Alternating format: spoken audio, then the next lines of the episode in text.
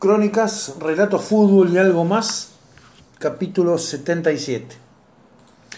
Y continuando con los textos en el mes maradoniano, hoy vamos a tomar un tema, un texto escrito por Eduardo Sacheri, muy conocido, pero no por eso eh, imposible de volver a escuchar.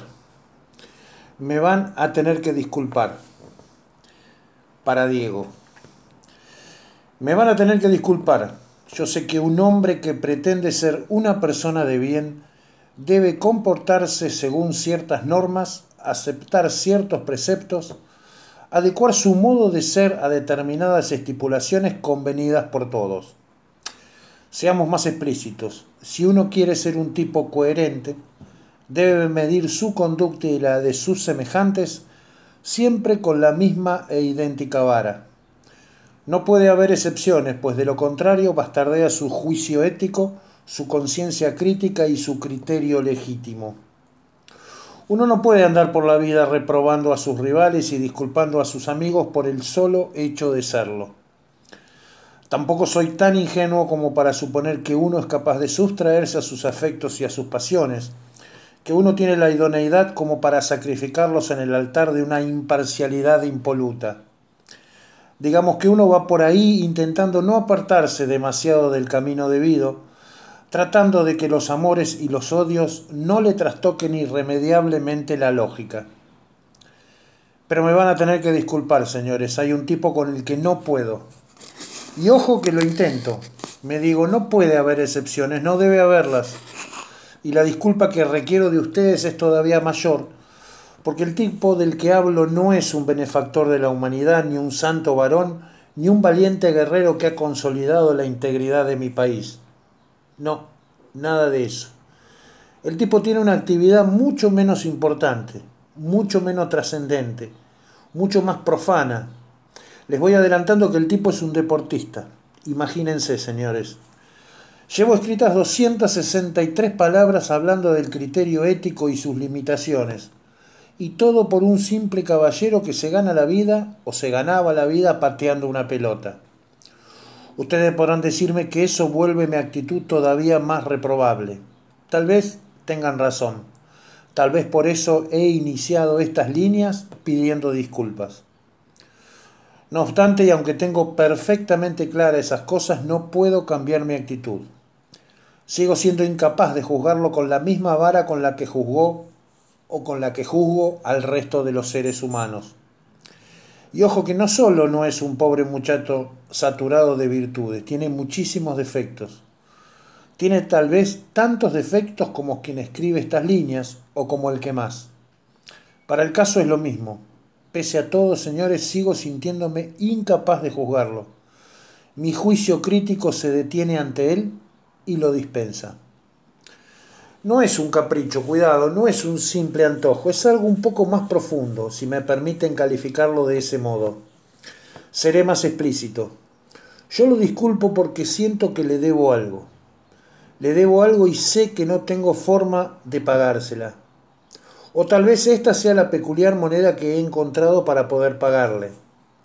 Digamos que mi deuda haya sosiego en este hábito de evitar siempre cualquier eventual reproche. Él no lo sabe, cuidado. Así que mi pago es absolutamente anónimo. Como anónima es la deuda que con él conservo. Digamos que él no sabe que le debo e ignora los ingentes esfuerzos que yo hago una y otra vez para poder pagarle. Por suerte o por desgracia, la oportunidad de ejercitar este hábito se me presenta a menudo. Es que hablar de él entre argentinos es casi uno de nuestros deportes nacionales para ensalzarlo hasta la estratosfera o para condenarlo a la parrilla perpetua de los infiernos. Los argentinos gustamos, al parecer, de convocar su nombre y su memoria. Ahí es cuando yo trato de ponerme serio y distante, pero no lo logro. El tamaño de mi deuda se me impone. Y cuando me invitan a hablar, prefiero esquivar el bulto, cambiar de tema, ceder mi turno en el ágora del café a la tardecita. No se trata tampoco de que yo me ubique en el bando de los sus perpetuos halagadores. Nada de eso.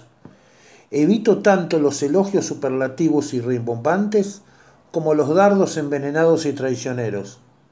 Además, con el tiempo he visto a más de uno cambiar del bando de los inquisidores al de los planideros aplaudidores y viceversa, sin que se les mueva un pelo. Y ambos bandos me parecen absolutamente detestables, por cierto. Por eso yo me quedo callado o cambio de tema. Y cuando a veces alguno de los muchachos no me lo permite, porque me acorrala con una pregunta directa que cruza el aire, llevando específicamente mi nombre, tomo aire, hago como que pienso y digo alguna pavada al estilo de, y no sé, habría que pensarlo. O tal vez arriesgo un vaya uno a saber, son tantas cosas para tener en cuenta. Es que tengo demasiado pudor como para explayarme del modo en que aquí lo hago. Y soy incapaz de condenar a mis amigos al tórrido suplicio de escuchar mis argumentos y mis justificaciones. Por empezar les tendría que decir que la culpa de todo la tiene el tiempo. Sí, como lo escuchan, el tiempo. El tiempo que se empeña en transcurrir cuando a veces debería permanecer detenido. El tiempo que nos hace la guachada de romper los momentos perfectos, inmaculados, inolvidables y completos. Porque si el tiempo se quedase ahí, inmortalizando a los seres y a las cosas en su punto justo, nos libraría de los desencantos, de las corrupciones, de las ínfimas traiciones tan propias de nosotros los mortales. Y en realidad es por ese carácter tan defectuoso del tiempo que yo me comporto como lo hago. Como un modo de subsanar en mis modestos alcances esas barbaridades injustas que el tiempo nos hace en cada ocasión en la cual mencionan su nombre, en cada oportunidad en la cual me invitan al festín de adorarlo o denostarlo, yo me sustraigo a este presente absolutamente profano y con la memoria que el ser humano conserva para los hechos esenciales, me remonto a ese día, al día inolvidable en que me vi obligado a sellar este pacto que hasta hoy he mantenido en secreto. Un pacto que puede conducirme, lo sé, a que alguien me acuse de patriotero. Y aunque yo sea de aquellos a quienes desagrada la mezcla de la nación con el deporte, en este caso acepto todos los riesgos y las potenciales sanciones. Digamos que mi memoria es el salvoconducto para volver el tiempo al lugar cristalino del cual no debió moverse, porque era el exacto sitio en que merecía detenerse para siempre, por lo menos para el fútbol, para él y para mí. Porque la vida es así, a veces se combina para alumbrar momentos como ese, instantes después de los cuales nada vuelve a ser como era, porque no puede, porque todo ha cambiado demasiado, porque la piel y los ojos nos han entrado algo de lo cual nunca vamos a lograr desprendernos. Esa mañana habrá sido como todas, el mediodía también, y la tarde arranca en apariencia como tantas otras.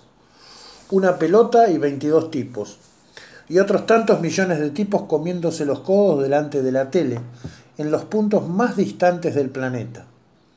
Pero ojo que esa tarde es distinta. No es un partido. Mejor dicho, no es solo un partido. Hay algo más. Hay mucha rabia y mucho dolor y mucha frustración acumulada en todos esos tipos que miran la televisión. Son emociones que no nacieron por el fútbol, nacieron en otro lado, en un sitio mucho más terrible, mucho más hostil, mucho más irrevocable. Pero a nosotros, a los de acá, no nos cabe otra que contestar en una cancha, porque no tenemos otro sitio, porque somos pocos, porque estamos solos, porque somos pobres. Pero ahí está la cancha, el fútbol, y son ellos o nosotros. Y si nosotros somos, el dolor no va a desaparecer ni la humillación se va a terminar. Pero si son ellos, ay si son ellos. Si son ellos, la humillación va a ser todavía más grande, más dolorosa y más intolerable. Vamos a tener que quedarnos mirando las caras diciéndonos en silencio, ¿te das cuenta? Ni siquiera aquí, ni siquiera esto se nos da a nosotros. Así que están ahí los tipos, los once nuestros y los once de ellos. Es fútbol, pero es mucho más que fútbol. Porque cuatro años es muy poco tiempo como para que te amaguen el dolor y se te apacigüe la rabia. Por eso no es solo fútbol, y son semejantes antecedentes de tardes borrascosas Con semejante prólogo de tragedia va este tipo y se cuelga para siempre del cielo de los nuestros, porque se planta enfrente de los contrarios y los humilla, porque los roba, porque delante de sus ojos los afana. Y aunque sea les devuelve ese afano por el otro, por el más grande, por el infinitamente más enorme y ultrajante. Porque aunque nada cambie, allá están ellos en sus casas y en sus calles, en sus pubs, queriéndose comer las pantallas de rabia, de pura impotencia de que el tipo salga corriendo mirando de reojo al árbitro que se compra el paquete y marca al medio. Hasta ahí eso solo ya es historia. Ya parece suficiente porque le robaste algo al que te afanó primero. Y aunque lo que él te robó te duele más, vos te regodeás porque sabés que esto igual le va a doler. Pero hay más. Aunque uno desde acá diga, bueno, es suficiente, me doy por hecho, ya está, porque el tipo además de piola es un artista, es mucho más que los otros. Arranca desde el medio, desde su campo, para que no queden dudas de que lo que está por hacer no lo hizo nadie. Y aunque va de azul, va con la bandera, la lleva en una mano aunque nadie la vea. Empieza a desparramarlos uno por uno para siempre y los va liquidando, moviéndose al calor de una música que ellos no entienden. No sienten la música, pero sí sienten un vago escosor, algo que les dice que se les viene la noche. Y el tipo sigue adelante, para que empiecen a no poder creerlo, para que no se olviden nunca más, para que allá lejos los tipos dejen la cerveza y cualquier otra cosa que tengan en la mano para que se queden con la boca abierta y la expresión de tontos pensando que no, que no va a suceder, que alguno lo va a parar, que ese morochito vestido de azul y de argentino no va a entrar al área con la bola mansita a su merced, que alguien va a hacer algo antes de que le amague al arquero y lo sortee por afuera, de que algo va a pasar para poner en orden la historia y que las cosas sean como Dios y la reina mandan, porque en el fútbol tiene que ver como en la vida, donde los que llevan las de ganar, ganan y los que llevan las de perder pierden. Se miran entre ellos y le piden al de al lado que los despierte de la pesadilla, pero no hay caso, porque ni siquiera cuando el tipo les regala una fracción de segundo más, cuando el tipo aminora el vértigo para quedar de nuevo bien parado de zurdo, ni siquiera entonces van a evitar entrar en la historia como los humillados, los once ingleses despatarrados e incrédulos, los millones de ingleses mirando la tele sin querer creer lo que saben que es verdad para siempre, porque ahí va la bola a morirse en la red para toda la eternidad. Y el tipo va a abrazarse con todos y a levantar los ojos al cielo. Y no sé si él lo sabe, pero hace tan bien en mirar al cielo porque el afano estaba bien, pero era poco. Porque el afano de ellos era demasiado grande, así que faltaba humillarlos por las buenas. Inmortalizarlos para cada ocasión en que ese gol volviese a verse una vez y otra vez y para siempre en cada rincón del planeta. Ellos volviendo a verse una y mil veces hasta el cansancio en las repeticiones incrédulas. Ellos pasmados, ellos llegando tarde al cruce, ellos viéndolo todo desde el piso, ellos hundiéndose definitivamente en la derrota, en la derrota pequeña y futbolera y absoluta y eterna e inolvidable. Así que señores, lo lamento, pero no me jodan con que lo mida con la misma vara con la que se supone debo juzgar a los demás mortales, porque yo le debo esos dos goles a Inglaterra. Y el único modo que tengo de agradecérselo es dejarlo en paz con sus cosas. Porque ya que el tiempo cometió la estupidez de seguir transcurriendo, ya que optó por acumular un montón de presentes vulgares encima de ese presente perfecto, al menos yo debo tener la honestidad de recordarlo para toda la vida. Yo conservo el deber de la memoria. Gracias Eduardo porque escribiste lo que muchos, sin saberlo, lo pensamos y lo decimos hace casi 40 años. Nos vemos en la próxima.